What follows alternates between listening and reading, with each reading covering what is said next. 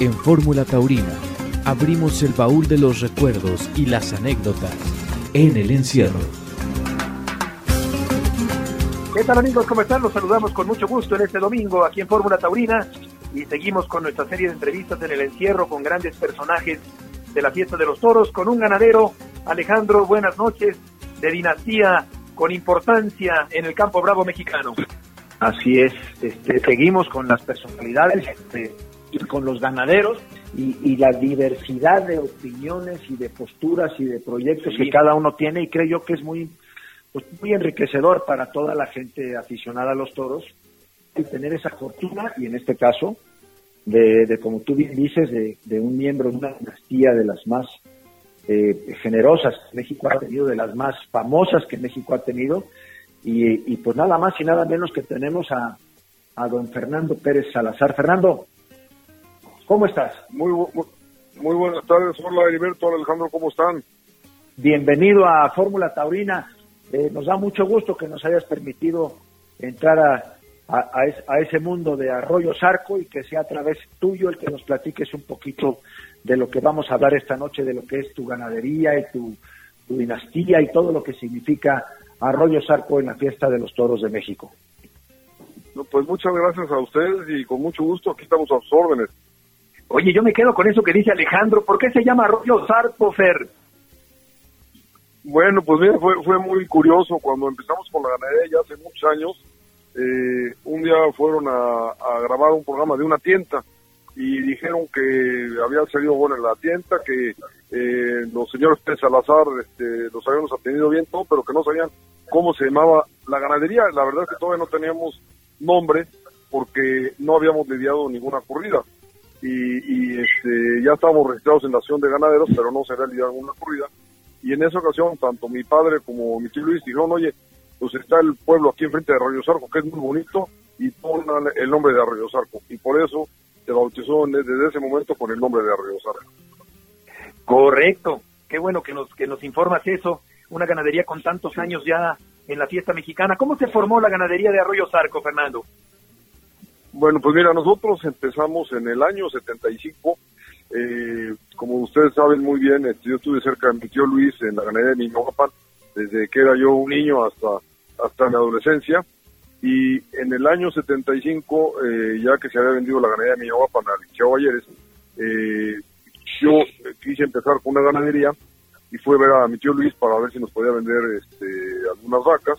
Y efectivamente eh, me vendió, pero fíjate, nosotros empezamos con 10 becerras y un toro, que el toro, ese sí me lo regaló mi tío Luis Barroso, porque me iba yo a casar a finales del año y el regalo de bodas fue el primer cemental que tuvimos en la ganadería de Arroyo Zarco. Y así fue como iniciamos con, con el ganado de Jaral de Peñas, que era por un guapas, y posteriormente ya me fui yo a ver a don Alberto, a don Alberto Valleres, para comprarle varias etapas, este, pues vacas y toros, para poder formar este, el pie de simiente de Arroyo Zarco. O sea, habiendo iniciado con, con Miñahuapan ya en manos de, de don Luis, regresaste entonces al Guapa, vamos a este, que ya estaba en propiedad de Talleres para salirte de esa línea. Sí, bueno, primeramente, bueno, lo, que nosotros llevamos fueron las vacas de Jaral de Peñas, que ya era Jaral de Peñas, pero era a la vez Guapan, ¿sí? Y, este, porque ustedes saben que cuando vende mi tío Luis el, Barroso la ganadería de Guapan, luego le recompra a dos, a dos ganaderos muy amigos de él que le habían vendido uno de ellos don Jorge Arbachano y el otro don Alfredo Ochoa, y con eso empieza a fundar el Jaral de Peñas. Era una ganadería muy corta y yo las primeras becerras que llevé pues, fue de Jaral de Peñas, eh, con el toro este que les digo que me regaló, y posterior, inmediatamente después, este, pues conocí a don Alberto y fui con don Alberto a comprarle vacas, ¿no? Y, en varias etapas, pues eh, nos llevamos tanto vacas como toros de, de Niña Guapan, ya siendo de don Alberto Valles.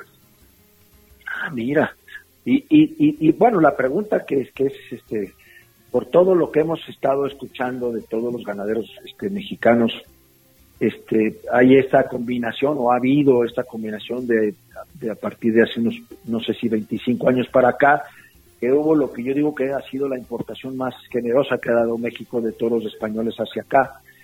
Y ha habido ganaderos que han tomado la línea de, de mantener el toro o la simiente mexicana pura o a esta simiente que aunque también venía de España se le han estado agregando simientes actualmente española, ¿no? ¿Tú en dónde en dónde Arroyo Sarco en dónde está? Es vamos a decir, se ha mantenido totalmente mexicana o tú también tuviste eh, este injerencia en esa parte de la importación y, ya tiene, vamos a decir, de esta sangre española nueva? Bueno, pues mira, cuando bueno, se funda la ganadería, lógicamente, como yo lo fundé antes de, esa fecha de importación, y, y, yo soy un enamorado del toro bravo mexicano, que es lo que le aprendí a mi tío cuando tenía mi guapa y los toros que he visto a través de mi vida, pues yo soy eh, de verdad un enamorado del toro mexicano, me encanta eh, su forma de embestida, toda la conducta del toro, el, fenotipo. Eh, entonces, lo que decidimos nosotros fue llevar la ganadería de Arroyo Zarco tal y como lo hemos llevado siempre con, sangre mexicana del encaste de Saltillo, San Mateo y Miahuapan, ¿verdad? Y, y Arroyo Zarco sigue en ese aspecto. Pero hemos empezado, este, mis hijos y yo, y especialmente Santiago, que es el que ha intervenido un poco más, en la nueva ganadería que se formó hace tres años o cuatro años, que se llama San Fernando, y esa ganadería de San Fernando sí se está llevando con todo el encaste español y empezando lógicamente con eh, vacas y toros de Jaral de Peñas, que ya tiene el encaste Parladé, y bueno, y, se han comprado eh, ganado también eh, para reforzar un poquito esta sangre de, de, los que trajeron todo lo de Parladé de aquella época que trajo Joselito y Martín Arranz, que es Santa María de Jalpa, este, eh, eh, eh, La Joya, ¿sí? Y principalmente pues, también este, algo de Octaviano, ¿verdad? De, del Vergel, y con eso está formando la área de San Fernando, que por cierto acaba de debutar hace cosa de un mes en, en Aculco, Estado de México, y en Morelia, Michoacán, teniendo un gran éxito, ¿no? En Morelia pues, se le cortaron a los cuatro novillos las orejas, y salieron este, en hombros tanto los novilleros como, como el ganadero. Entonces, estamos manejando, que para nosotros también es un gran experimento, eh, tener las dos ganaderías, una con el encaste español y otra eh, sigue con el encaste mexicano. Pero no las van a mezclar, son dos, dos proyectos distintos, por decirlo así. Es correcto, es correcto. Así, eh, la idea es exactamente Arroyo Salco se queda tal y como es, con todo el encaste mexicano, que como yo decía hace un momento, pues yo soy un enamorado y un defensor del toro mexicano, que, es lo que me gusta a mí, lo que yo aprendí desde niño, y desde luego no quito nada, porque pues el, encaste que viene de esa época, ¿verdad?, de, de, la posible, de la importación que hubo en el 97 y 96, si no mal recuerdo, pues es muy importante, ¿no? Porque yo creo que la grandeza de la fiesta está en la variedad, ¿no? En que haya más encastes y que la gente sepa analizar y ver toro del encaste español o del encaste mexicano, porque yo creo que la riqueza de la fiesta está en, esa en esa visión, en esa ampliación de tener una variedad más eh, pues, eh, más amplia para poder eh, distinguir, ¿no? Y, gozar de, la fiesta más bella del mundo, ¿no? Hombre, claro, desde luego, pero ahora sí que no sé si sea comprometedora la pregunta, pero si te gusta tanto el ganado mexicano, hombre, entiendo el tema de la variedad, pero pero voltear totalmente una ganadería, convertirla española, este, ¿por qué? No, bueno, pues también, mira, todo va evolucionando y, y la fiesta de los dos también tiene que evolucionar y las exigencias del mercado y, todo eso pues también va cambiando, ¿no? Hoy en México pues, se torea el toro más grande, se torea con más con más pitones y pues eh, eh, no, no, no quita que no me guste el otro. Yo estoy acostumbrado durante toda mi vida a un encaste, pero eso no quita que no pueda llevar también el otro. Pero sí es claro que nosotros, la definición que tenemos es que se van a llevar las dos ganaderías, una, una con ese encaste y la otra con el otro. Y yo creo que tan bueno y tan malo, pues una como la otra, ¿no? Fíjate que además, este, a, mí me impresiona mucho esta diferencia. Eh, creo además, no sé si tú estés de acuerdo, Fernando y Beto, estén de acuerdo ustedes en que yo, eh, por lo que acaba de pasar en la Plaza de Toros México con el toro de, precisamente de la joya, el toro colorado que le tocó a Calita, y luego salió el toro, vamos a decir, de Reyes Huerta, que es otra caja, es otra cara, es otro... La gente no, no acabó como de entender, digo yo, porque eh, la protesta al momento de salir el toro de, Reyes Huerta, pues obviamente después de aquel toro que es totalmente distinto, de otra caja, de otra manera de, de, la conformación, de otro volumen, la conformación de los pitones, no es, no es la edad, ¿me entiendes? Porque yo, yo estoy, digo, el toro de Reyes Huerta pues tenía eh, los, casi prácticamente los mismos bueno, parecidas las fechas de nacimiento y todo, pero yo creo que no sé si, si ha sido un tema de, de, dejarle, de cultura, de, de, dejarle saber a la gente que esto que está pasando y estos dos conceptos que estamos encontrando, no, yo siento que la gente todavía no los ha podido comprender, ¿no? Sí, estoy, estoy, estoy de acuerdo con eso, ¿eh? yo también lo veo desde ese punto de vista, por eso digo que la gente tiene que tener la, el público, la conciencia de, de, saber este, eh, ver un encaste y ver el otro, y exigirle no lo puedes exigir, bueno, como en todos los eh, animales, ¿no? Si tú analizas, por ejemplo, caballos, son todos, pero uno es la raza o la, las características que tiene un caballo árabe y la que tiene un precherón, y los dos son caballos, nomás que no lo puedes exigir al, al árabe que sea como el precherón, lo mismo, lo mismo con los encastes de los toros, ¿no? Eh, yo creo que pues debemos tener todos el, la conciencia de cuando analicemos o veamos o critiquemos a un toro, pues ver de dónde viene el encaste exactamente y ver qué se le puede exigir a cada encaste, ¿no? Porque, pues, como dije hace un momento, los dos son, pues hay toros buenos y toros malos en todos lados, pero hay que saber distinguir, ¿no? Tanto al toro mexicano como al toro español y exigirle lo que es de cada quien, ¿no? ¿Y tú te imaginas, Fernando, lidiar una corrida de tres toros de Arroyo Charco y tres de San Fernando? Pues sí, sí, me lo he imaginado y me encantaría, ¿eh? Me encantaría, nosotros mismos también es una prueba muy, eh, muy importante y pues eh, ojalá algún día lo podemos lograr. Digo, apenas acabamos de debutar con la ganadera de San Fernando en unas bolladas, como le digo, hace, hace un mes, pero en el futuro no muy lejano, me encantaría poder hacer eso y, con, lidiar un día con los dos hierros, ¿no? Con el encaste español y el encaste mexicano. Sí, que además yo digo que ahí es, es, es no sé, de alguna manera poder, este, en un tema, pues ahora sí que casi pedagógico, decir a la gente, mira, es, es, es, yo soy el mismo ser humano que tengo estas dos cosas que son lo que tú dijiste, pues es un, o un árabe o un percherón, o, yo lo uso de, repente el tema de los perros, que no es igual un boxer que un gran danés.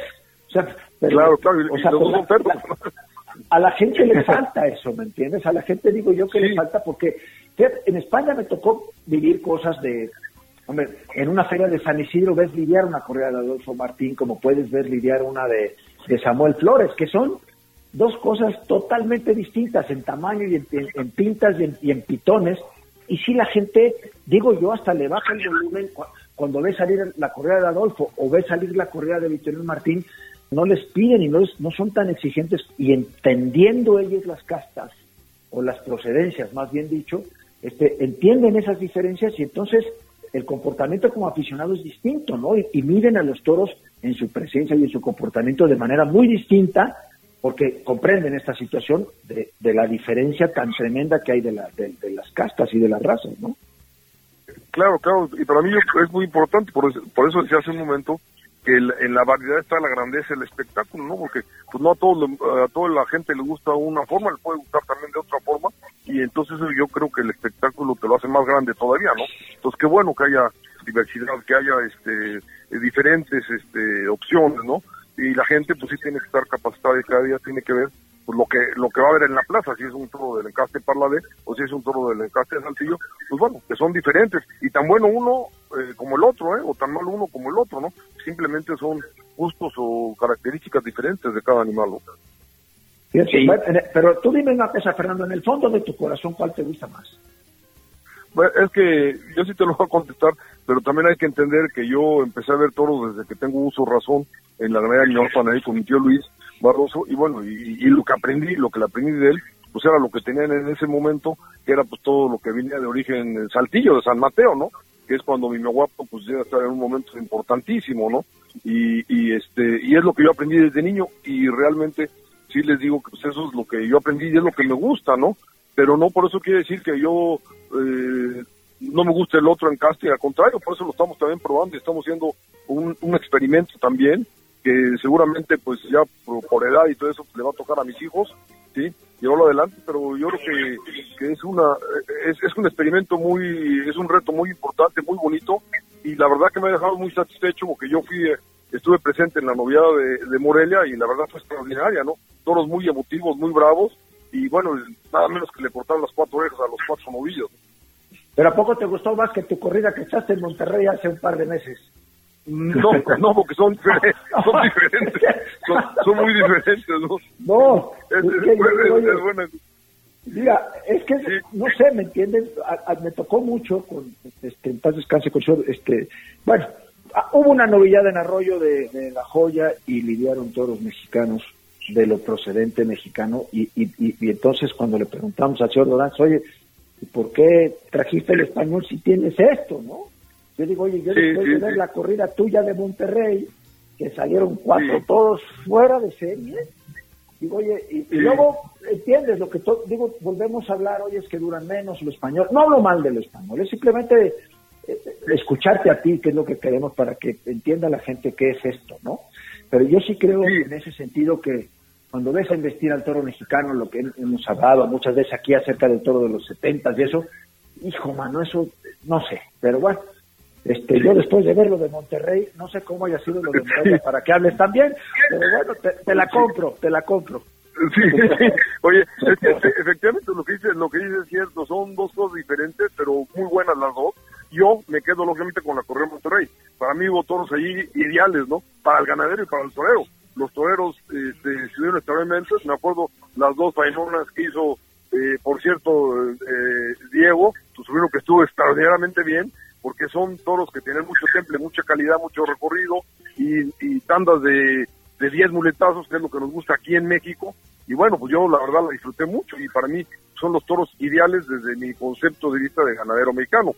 Eh, sí, como les digo, el, el, el, español mismo también me cuesta un poco de trabajo porque estoy acostumbrado de cierta forma, pero no quito el dedo de que también es tan bueno uno como el otro, aunque es un poco diferente. Es lo mismo que si uno se come un taco de carne o un taque de pescado, pues los dos son tacos, pero son diferentes, ¿no? Y los dos pueden ser muy buenos. Exacto. De acuerdo. Esperemos entonces, conclusión, que salga bien Fernando de la operación, porque la chamba de lo español se, este, eh, le, va a costar mucho trabajo superar al papá, que con lo que tenemos ahora de arco mexicano está saliendo de maravilla. Pero bueno, eso ya, esa historia, como bien dices tú, ya es una chamba que tendrá tu hijo, porque sí, como hemos entendido y, y hablado muchas veces en este programa, el tema de la ganadería es de muchos años y de mucha paciencia.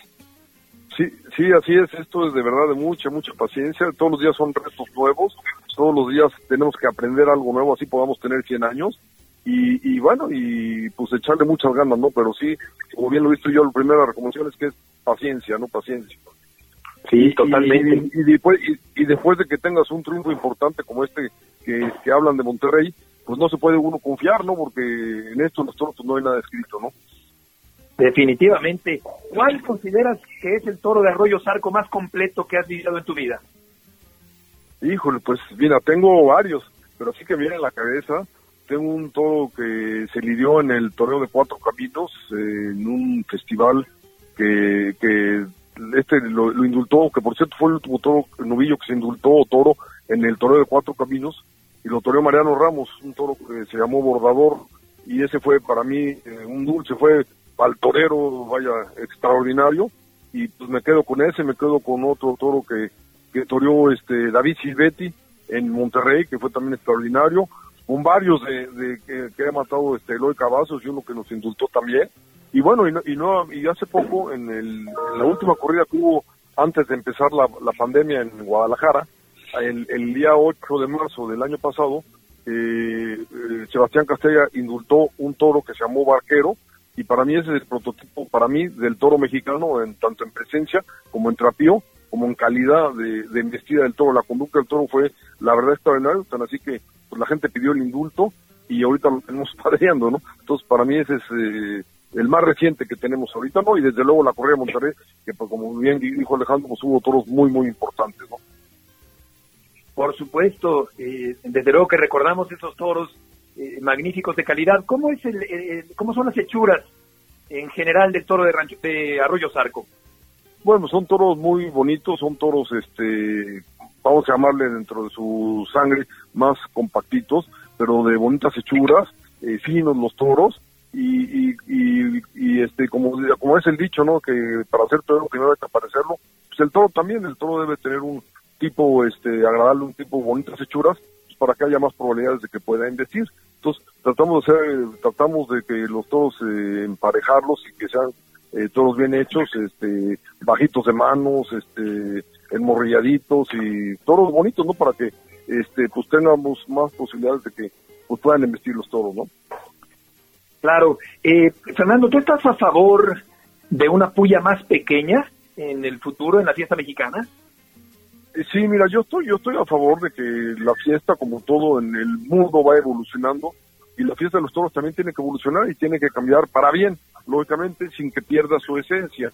Y yo creo que a los toros, pues sí tiene que haber, eh, se les tiene que pegar, pero siempre y cuando sea pues muy razonable. Creo que hay veces que se exageran con, con las pullas, que, en, México muchas veces son más grandes que las mismas de España, que les pegan dos, tres pullas. Entonces yo creo que tiene que ser una cosa moderada, tiene que ser una cosa correcta para que este, pues, los toros den mejor juego, ¿no? Y que den, este, ustedes tengan más, mayor durabilidad. Correcto. ¿Y, ¿Y sientes que hay aceptación en general de ganaderos y toreros particularmente para esta nueva puya?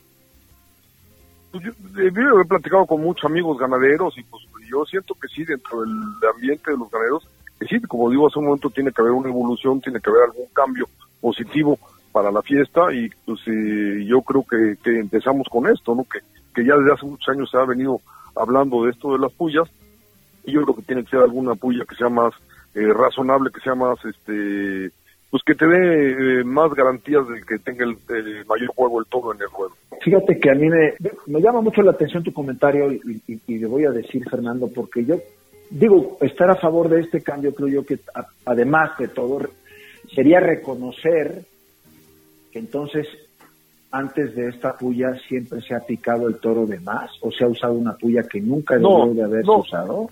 No, no, no, yo no, no, yo no digo eso, no, porque yo para empezar siento que los toros se les tiene que pegar lo, que debe de ser, no, ni, ni más ni menos, no, un toro bravo pues se le tiene que picar, ¿no? Eh, este, eso, eso es indiscutible, sí. Eh, no, en México sí, digo, hace mucho tiempo se han usado algunas pullas, pero este, eh, yo creo que como dije hace un momento todo va evolucionando, ¿no? Pues también hace muchos años se picaba sin peto y de repente pues pusieron el peto porque mataban a muchos caballos y cambió y nosotros ya nos tocó ver la era de, que se pica con peto. Yo creo que los las pullas pues sí tiene que ser este pues se tiene tienen que existir las pullas pero que sea de una forma como dije hace un momento en España pues son inclusive más pequeñas y se les pegan dos o tres pullas a los toros depende de la plaza eh, que sea y este y, el, y, con eso para que el, el toro debe de, tener mayor juego. Eso no quiere decir que, siempre se han picado mal los toros en México, ni mucho menos.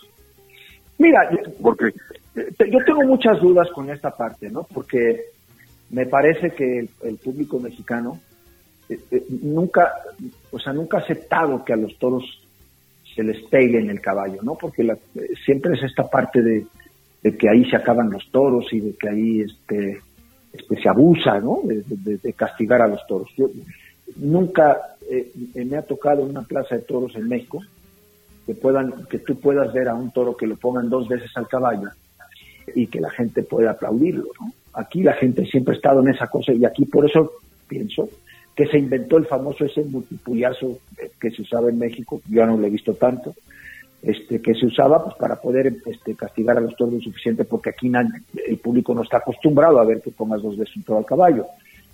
Me, parece que esa, esa parte de, esa cultura, de esa manera de entender la fiesta de los toros, en México no va a caber. ¿no? Eh, eh, vuelvo al otro tema que tiene que ver con el, con, el, con el hecho de que los toreros no están en contra del triunfo.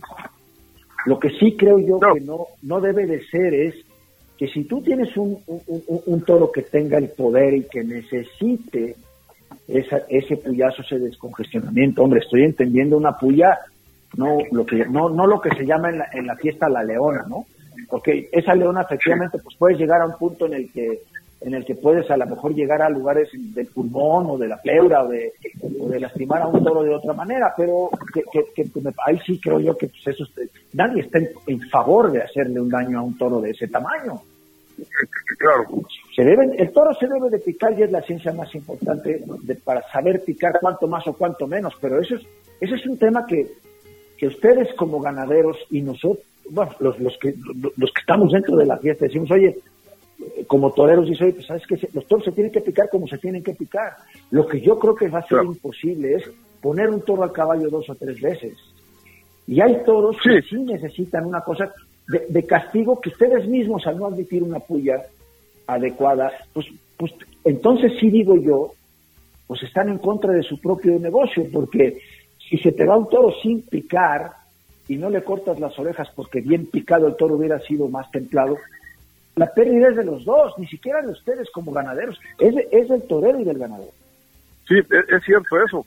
Eh, sí, yo creo que lo que queremos en ese momento todos es que haya un triunfo tanto el, el, torero, el ganadero, el empresario, y el que más va a ganar es el público, que es el que paga las entradas, ¿no? Entonces yo creo que es para beneficio de todos. Aquí tenemos que buscar el, el bien común para todos, ¿no? Y que haya y que haya un triunfo para todos, porque repito, eso va a ser el beneficio del público, que es el que paga el boleto y el que mantiene la fiesta, ¿no? y, y además, eh, este Fernando, digo yo, ¿no? Este, eh, no debería de ser una decisión de toreros y ganaderos o de ganaderos y toreros. Debería de ser una decisión tomando en cuenta al que paga y al que mantiene esto, que es el que no le gusta que piquen a los toros y que los ponga dos o tres veces al caballo. Entonces, yo te meto de la puya, pues pícala con la puya que tú quieras. Finalmente el torero es el que se va a poner delante, ¿no? Yo digo, pues pícala con la puya que tú quieras, simplemente no lo pases de picar ni lo dejes crudo, porque pasado o crudo no vas a triunfar con él. No es bueno, claro, no vas a triunfar con él. Claro, claro. Este, bueno, yo, yo tuve la oportunidad de que ahora soy ganadero, pero en mis tiempos de infancia también quise ser torero y también toreé. Y sé lo que es eso, lo que estamos hablando, ¿no? Entonces yo toreé, aunque no toreé vestido de luz ni profesionalmente, pero sí toreé muchos festivales y, y muchos tentaderos. Entonces sé, lo que es eso, ¿no? Y ahora el toro tiene que, tiene que, este, ¿cómo se llama? Pues que estar eh, en su momento ideal para que te dé el mejor juego posible. Es lo que tratamos, yo creo que es lo que deseamos tanto los ganaderos como los toreros, ¿no? Y el público, todos, ¿no? Eso definitivamente. Oye, yo creo que además, si la puya reglamentaria, no no digas la, no, la leona, esa, esa sí creo yo que está fuera de contexto, ¿no? Porque es un... Es, es, sí, sí. ¿No? E, es un... Es sí, a, eso, a eso me refiero yo a eso me refiero yo, o sea, hay muy reglamentaria, pues sí, y, también digo, bueno, pues a, lo mejor este, se han hecho algunas pruebas con las nuevas, que yo creo que todavía están en prueba, hay que ver y analizar exactamente qué resultados se tienen, y yo creo que nadie vamos a estar en contra de los resultados que se tengan eh, las mismas eh, toreros, ganaderos, empresarios y el público, ¿no? Esto es para el bien de todos. Sí, desde luego, qué tema tan tan interesante este con respecto al, al rendimiento del toro, a su duración, a su comportamiento posterior a ser picado. Yo recuerdo, Fernando, particularmente aquella época en que Eloy Cavazos viviaba muchos toros de tu ganadería. ¿Nos puedes recordar aquella época tan importante y triunfal de Arroyo Zarco en los años 90 en la fiesta mexicana? Sí, como no, pues definitivamente sí, el, torero mexicano que más ha toreado toros de la ganadería de Arroyo Zarco se llama Eloy Cavazos, empezando desde el debut de la ganadería, que fue eh, en la feria de San Luis Potosí en el año de 1985. El primer toro que lidiamos nosotros eh, se llamó compadre y lo, lo mató el caballo, se mató la primera oreja a, ese toro y fue el primer toro que lidiamos. Y bueno, ya hemos tenido pues, pues en muchísimos lados grandes triunfos con el hoy, eh, desde empezando con la Plaza México, que en dos tardes cortó siete orejas, en, en Monterrey, en, San Luis Potosí, en Texcoco, en, en León, en muchas plazas, y pues sí, me trae de recuerdo muchas, muchas de las grandes faenas que, ha hecho el maestro Eloy con toros de Arroyo y Zarco, y lo cual pues, nos da mucho orgullo que hayamos tenido triunfos este, conjuntamente, ¿no? Sí, desde luego recuerdo esa, esa mancuerna, digamos, del matador con, con, con tu ganadería, particularmente, como ya comentas, en la, en la Monumental Plaza México.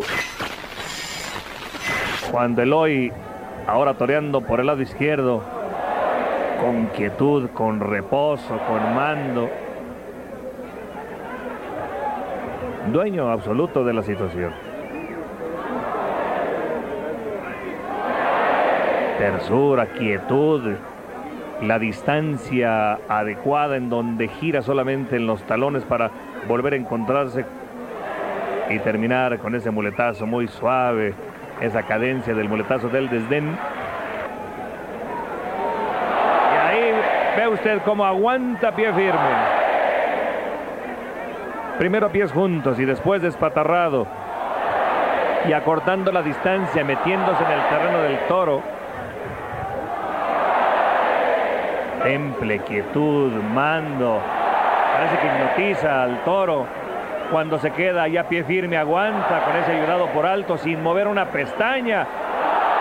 Y lo hace pasar hasta en dos ocasiones y la tercera mirando al tendido. Dominio pleno de lo que está haciendo Eloy Cavazos. Es una máxima figura del torero.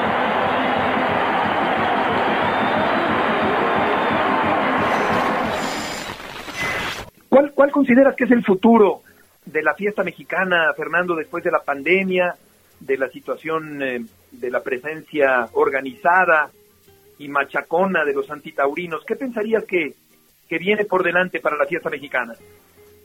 Pues yo creo que vienen cosas buenas, porque la fiesta de los toros en México siempre ha existido desde hace muchísimos años y seguirá existiendo. ¿sí? Y después de esta, como tú bien dices, de la pandemia, tanto tiempo estuvo cerrada la Plaza México, pues la prueba para muestra un botón y la prueba está en la corrida de hace unos días, ¿no? El, pues hubo muy, buen, muy, buena entrada y la gente ansiosa de ver toros, ¿no?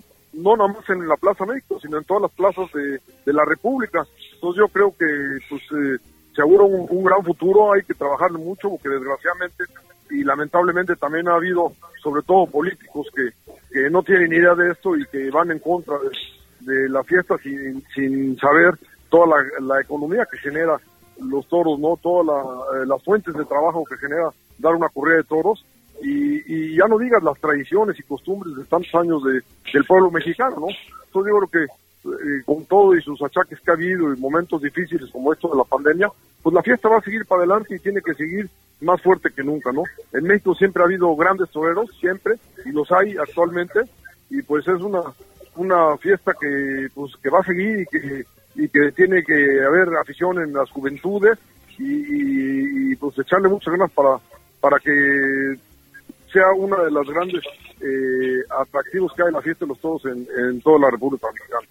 Exacto, y que pueda recuperar su, su popularidad perdida. Eh, en este sentido, ¿qué harías, Fernando, para eh, recuperar al público que se ha ido y para captar nuevos aficionados, particularmente jóvenes, que pudieran llegar a sentirse interesados en la fiesta de los toros?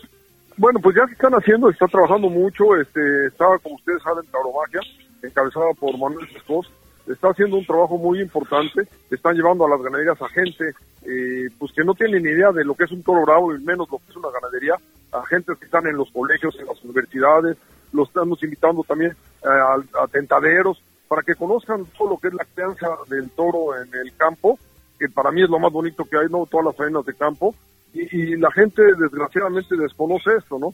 Entonces yo creo que sí es muy importante el, el, motivar, el jalar a esa gente, de, a los niños, a la juventud, para que sean los aficionados del mañana. Y es lo que quizás se haya perdido, siento que se ha perdido un poco más. Los aficionados ya somos de cierta de eso y tenemos que jalar a las juventudes, ¿no? Que, que yo veo que sí van a las plazas y que eh, se divierten y están aprendiendo a ver eh, y saber lo que es una corrida de toros y todos los tercios que se llevan en la corrida, etcétera, ¿no? Claro. ¿Cuál consideras que es el mejor argumento para justificar o entender la muerte del toro en el ruedo? Bueno, pues es, es este, bueno, ya desde luego es una tradición, una corrida de toros, que el toro nace para morir en el ruedo y es el único animal eh, o de los pocos animales en el mundo que muere siempre con honor, eh, con gloria, ¿no? En, en, en, una plaza de toros eh, y no en los mataderos, como hay 20 mil eh, tipos de animales que los matan todos los días en los mataderos eh, sangrientamente o de otra forma. El toro además pues también tiene la oportunidad de cuando son toros excelentes y muy buenos, pues se indultan y estarán en el campo consentidos, ¿no? Entonces, eh, pues sí, ha sido una cosa eh, que se ha llevado tradicionalmente a la fiesta de los toros desde que yo tengo uso de razón y, y te digo de los pocos animales que mueren con, con honor en una plaza de toros, ¿no? Fíjate que eso es, yo creo que es una de las cosas que a mí me gustaría complementar, Fernando, que nos platicaras un poco, ¿no? ¿Es negocio sí. ser ganadero? Bueno, pues mira, la buena verdad pregunta. que todos los ganaderos, muy buena pregunta, la verdad. Yo reconozco a todos los ganaderos porque esto actualmente se tiene por afición, se tiene porque pues, se heredaron algunas ganaderías, se tiene por, eh, pues más que nada por una afición, porque hay que tenerle mucha dedicación, dedicarle mucho tiempo. Y bueno, eh, pues se hay, hay ganaderos que lógicamente no nomás a vender corridas, sino cuando venden sangres, pues eh, pues sí eh, tienen mayores ingresos, ¿no? Pero vaya, ya si uno sale tablas con esto, pues ya, ya está uno de ganancia, ¿no? Pero la verdad que es tan, tan bonito esto que merita, amerita hacer el esfuerzo y vale la pena eh, luchar por, por esto, porque es lo más bonito que hay, ¿no? Pero fíjate, ese es donde yo creo que los ambientalistas no, tienen idea del tema, ¿no? Porque... Eh, sí. No es negocio, ¿no? Es un negocio. Sí, sí, es, es eh, por eso yo si sales tablas ya estás de gane, pero la afición y el cariño que tenemos en la que del ganado bravo, que es lo más bonito que hay, pues la gente y estos animalistas o estos eh, gentes que no tienen idea, ¿no? Como ha habido algunos diputados y demás que no tienen idea de lo que dicen con respecto a esto, eh, pues eh, es que no tienen no, no tienen conocimiento de causa, entonces no pueden hablar de una cosa que no conocen, ¿no? Claro, pero fíjate, el mérito de ustedes, ¿no? Haber aguantado una pandemia, haber echado los toros este, para, para matarlos en el campo y apenas este, recoger un poco de dinero con el costo de la carne. Eh, eh, ustedes no lo hacen por negocio. El, toro de Lidia estaría extinto si, si, no fuera por gente que tuviera la afición que tienen ustedes. Sí. los ecosistemas, los ecosistemas que significan las ganaderías de toros de Lidia, el cuidado a esos toros, el, el, el, bueno, el día que entrevistamos al maestro Alfredo Gómez el Brillante, cuando nos dijo, es que el kilo de carne vale tanto y un toro de lidia vale tanto, la diferencia es tremenda. El matar un toro, el, engordar a un toro, este, como decía eh, la vez pasada Eduardo Arena, en, eh, para, para un charolé que puso el ejemplo, para poderlo poner en 800, en 600 kilos, a lo mejor te lleva un año y medio y, lo vas a acabar matando en un matadero, cuando un toro de lidia no te deja eh, ni el negocio que, haces con un año, porque estos toros tienes que dar de comer a las vacas, tienes que esperar las dos años para que sean madres, tienes que esperarte nueve meses para que tengan un becerro y cuatro años para lidiarlo y, y, y, entiendes además que ese ganado estaría extinto y no sería ese ecosistema y no había todo esto. Yo, este, pues ustedes son los héroes de la película, aquí la verdad, mano.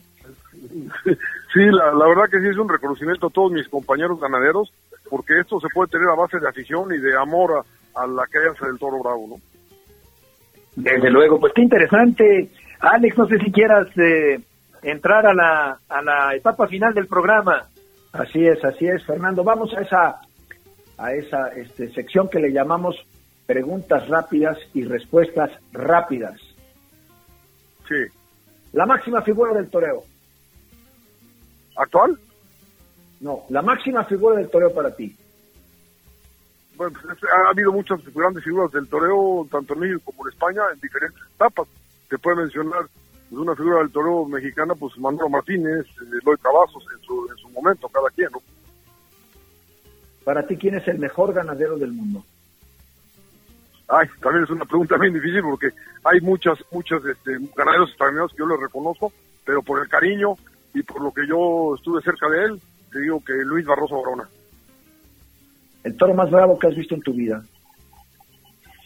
El toro, un, toro de Álvaro Domecq en, en, los albureros en un tentadero. ¿La corrida más exitosa que has visto en tu vida? La más exitosa y más sensible que yo he estado en mi vida, la corrida en Guapan en la plaza de toros de las ventas de Madrid. Tres nombres de tres toros que son inolvidables para ti? Mira, de un toro de Minehuapan, de aquella época, que se llamó Joronguito, un toro extraordinario, ¿sí?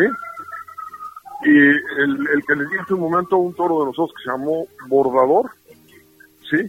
Y pues el, más reciente, uno que fue, eh, que eh, Diego Silvetti en Monterrey la mejor época del toro mexicano para ti? Eh, pues, pues, yo creo que por ahí de los años, eh, es que siempre ha habido épocas importantes, pero yo creo que en los años por ahí eh, 70, 80, 90 son toros extraordinarios, con grandes ganaderos. ¿Te gusta más un toro que tenga bravura en la muleta o que vaya con mucha bravura al caballo? Bueno, yo tengo el concepto de que para que el toro mixta tiene que ser bravo, entonces que sea emotivo y que transmita, pero a la vez que tenga calidad y que tenga clase en su embestida y que, sea, que acometa con prontitud y con alegría y que tenga recorrido y que tenga clase el toro, ¿no? Que, que está planeando, es el toro ideal. Dentro de su embestida, recorrido, humillación o duración. Pues yo creo que todo va conjunto, son unas características muy importantes todas y todo todo va en su conjunto para que sea el toro mejor. Muy bien. Ha sido muy interesante eh, haberte escuchado esta noche, todos estos conceptos, todas tus ideas, que para la de Fórmula Taurina va a ser muy interesante que escuchen todos estos conceptos. Es una, es una dinastía interminable. Creo que contigo estamos prácticamente terminando ya con, con, con, toda la, la, dinastía que, en mi entender, inicia don Luis Barroso. Y, y desde luego era infaltable tu presencia porque Arroyo Sarco eh, eh, ha sido ya y será y está actualmente dentro de las ganaderías más importantes que matan las figuras en, en México, ¿no? Y entonces, sinceramente, era una, era, una obligación hablar contigo y compartirte este, esas experiencias y te lo agradecemos muchísimo, porque además, eh, bien mencionaste tú del esfuerzo tan grande, de lo difícil que ha sido, de lo que es tan difícil ser ganadero en México, y, sinceramente tú has sabido y con tu familia llevar a cabo este, esta tarea tan especial que iniciaste hace tantos años y que has llevado con, pues, con mucha dignidad y con muchos triunfos y con una, con un ejemplo para mucha gente dentro de, de los toros. Muchas gracias por tus por tu tiempo y tus palabras, Fernando, de verdad. No, pues yo, les, yo soy el agradecido con ustedes. Les mando un fuerte abrazo, Alejandro Alberto. Muchas gracias y, que siga para adelante la fiesta de los toros, que es lo más bonito que hay en el mundo. Sin duda. Gracias, Fernando. Un abrazo muy fuerte. Que te vaya muy bien. Muchísimas gracias a ustedes. Hasta luego. Buenas noches. Buenas noches. Gracias. Alex, suerte siempre. Gracias.